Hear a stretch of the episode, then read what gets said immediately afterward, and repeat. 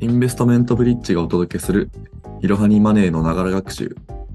皆様おはようございます。インターン生の天貝です。このラジオでは、いろはにマネーで取り上げられない投資、経済関連の話題について、いろりとお話していきます。今回は日本や米国の株式市場についてや、金融教育のお話をしていきます。本日は斉藤さんに来てもらっています。よろしくお願いします。よろしくお願いします。よろしくお願いします。早速ですが、斉藤さん、最近にあったニュースはありますか、そうですね。私が今気になっているのは、職場、職域での金融教育というものに興味を持っていて、ちょうど今日、今日10月27日なんですけど、今日の日経新聞の朝刊でも、職域金融教育についての記事が上がっていて、そこにも書いてあったように、企業が社員に対して資産運用を支援するような動きが広がっているので、それについて興味を持っています。なるほど。金融教育ですか？はい。確かにこう、日本の金融リテラシーって低いって言われてますもんね。そうなんですよ。で今日はその職域金融教育とかが必要になるほどやっぱり金融リテラシー低いんだなっていうことについて話してあと最近高校の授業とかでも金融教育が始まったと思うのでそういうことも交えながら今後の金融教育への展望について話していきたいと思います。なるほど。面白そうですね。実際こう、日本の金融教育やはい。金融リテラシーのえーレベルが低いって、実際日本の金融リテラシーって、諸外国と比べてどのぐらい低いんですか？この金融リテラシーの高さを表す指標としてよく使われるのが金融広報中央委員っていうところが調査している金融リテラシー調査っていうものなんですけどはい。これの2022年版が、まあ、ウェブでも見ることができてここではと金融教育金融知識について正誤問題とかを金利や福利とかインフレとかそういう、まあ、基礎になるような金融知識に関する正と正誤問題を出していてそれを日本アメリカイギリスドイツフランスの5カ国の中でやっぱり日本が一番低いんですよね。そのぐらい低いんですね。はい、特に詳しく正答率とかで考えてみるとまあ5問知識問題をと問うてその平均正答率が日本は60%を切っているんですけど他の国で60%を切っている国はなくて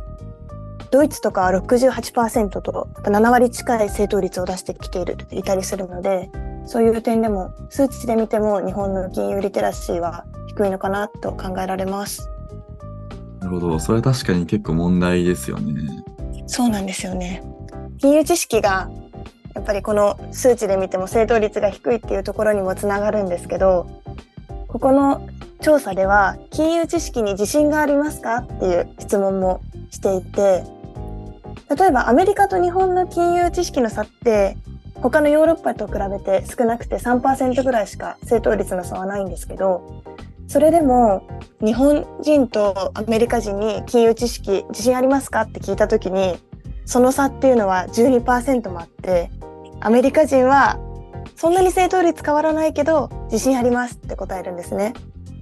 そういう自信のなさも相まって日本人の金融リテラシーってどんどん下がっちゃってるのかなっていうふうにも考えてます。確かに、まあ、小中高大学といったまあ教育機関でも、金融リテラシーってあまりこう授業として学ばないですもんね。そうなんですよね。だ私たち世代って本当に全くやってないですよね。そうですね。ちょうど2022年の4月から高校の家庭科の授業で導入されたみたいなんですけど、ぱりそれも高校の先生方も教え方に悩んでいるようで、やっぱり学校によってさらっと教科書の内容で触れて、触れ、その教科書の内容に触れるだけで終わってしまうところもあるみたいで、まだ金融教育不足っていうのは目立ちますね。確かに学校の教員も、まあ、そこまで金融知識がないと、まあ、金融教育をしようにもどう教えたらいいかわからなそうですもんね。そうですよね。今話したように金融教育不足っていうのがやっぱり今現状の日本人の金融リテラシーの低さにつながると思うんですけどちょっと今回このラジオでお話しするにあたって、他にもどんな要因があるかなと調べてみたので、ちょっといくつかご紹介させていただきます。はい。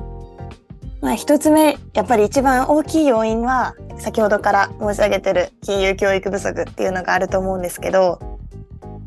これって学校での金融教育不足っていうのもあると思いますし、家庭内での金融教育不足もあると思っていて、なるほど。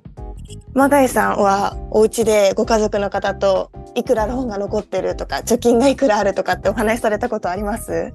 いやー、全く話さないですね。そうですよね。私も全然家で話したことがなくて、正直両親がどのぐらい貯金を持っているのかとか、今の家のローンがいくら残っているのかとか本当にわからないので、やっぱりこういうお金に関する話を出したがらない、ちょっと癒しいものって考えちゃう、そういう認識とかも、まあ、金融教育不足につながっているのかなって思っています。確かに、日本人はお金の話を避けたがるって言いますもんね。そうですよね。で、他に要因として考えられるのが、あの戦後の時に高度経済成長期を経験しているので、天井知らずにちょっと上がっている、そういう時代を経験したり、また現状がデフレが続いちゃってて、インフレによって資産の価値が減るっていう感覚を経験したことがないっていう、その経験が足りないっていう点も考えられます。もう一つの要因として考えられるのが、収入の中でいくら天引きされているのかが源泉徴収で勝手に自動的に会社がやってくれるのでわからないっていうのも考えられます。確かにそうですね。うん、いくらお給料もらっているのかは知っていたとしてもそのうちいくら分が何に使われているのかっていう詳細まで事細かに自分でわかるっていう人は少ないと思うんですよ。確かに、いくら税金で引かれて、社会保険料で取られて、年金で取られて、まあ、そこまで事細かに把握してる人は少ないと思いますね。そうですよね。こういう要因が日本人の金融リテラシーの低さにつながっているのかなというふうに考えました。なるほど。じゃあ本当になおさら、まあ、おまあ、小さい頃からの金融教育が大事になってきそうですね。はい、本当にそうなんですよ。がそれで言うと一例紹介させていただくと例えば野村証券さんは野村学ぼう教室っていうものを小学生とかちっちゃい子を対象に行っていてそういう教育ではサイコロを振ってもらってその出た目によってドルと円の相場が決まるようなシステムでその中で輸入のタイミングを見極めるゲームを行っていたり子どもたちが楽しくお金の仕組みを学ぶ教育をしているようで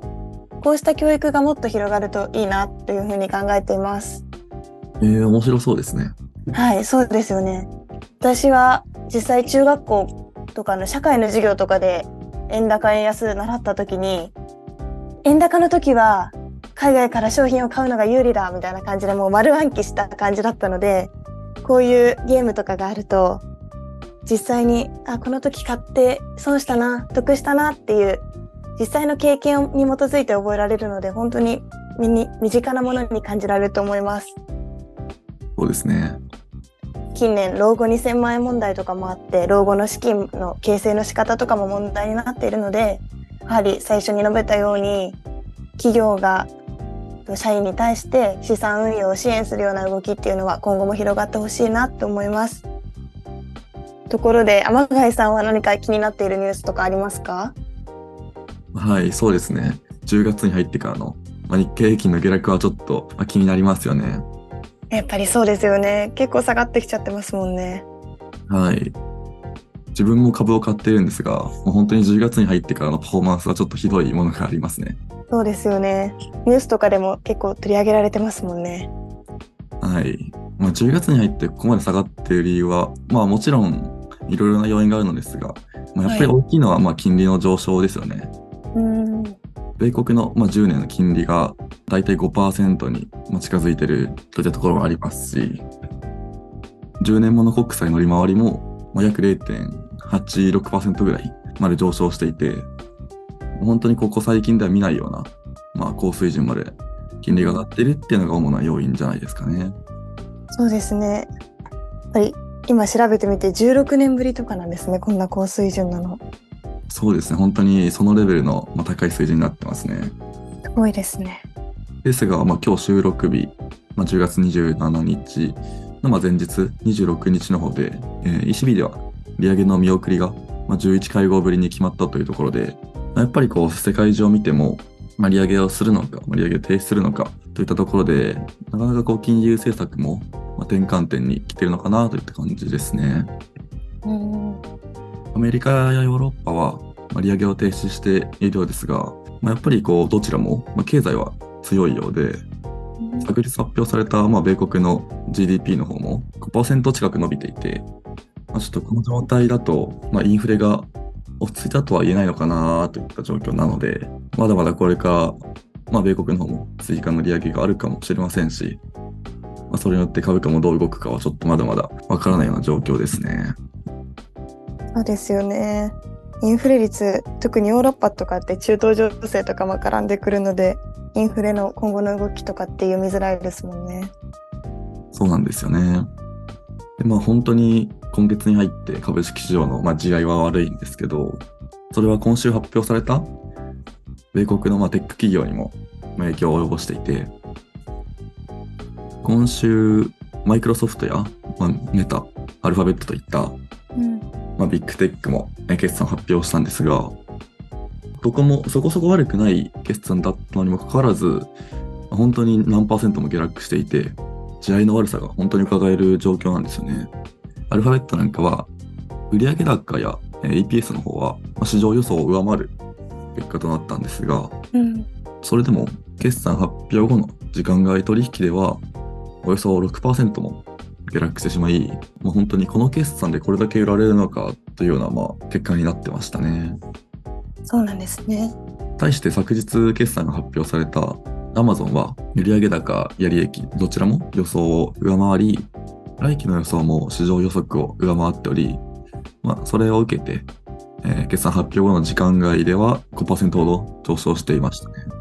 Amazon はさらに、えー決算発表の中で AWS のまあ利益が上回ったことや、今後生成 AI が発展していくにつれて、ま AWS の利益が、えどんどん上がっていくといった見通しも発表していたので、そういったところから、まあ、この試合でもこれだけ株価が上がったのかなと思いますね。うん。なるほど。アマゾンとかってあれですもんね。広告とか生成食品とかそういうとこにもなんかせ進出したりとかしているので今後の成長とかも期待したいなって思いますね。そうですね。小売事業も本当に好調な、うんうん。日本もこれから決算期に差し掛かっていきますし、中央銀行の、まあ、金利とかも含めた株式市場のまあ動向には今後も注目が必要ですね。そうですね。本日も最後までご視聴いただきありがとうございました。お話しした内容は情報提供を目的としたものであり、過去の実績、予想、見解、将来の成果を示唆あるいは保証するものではございません。投資の判断はご自身でしていただくようお願いいたします。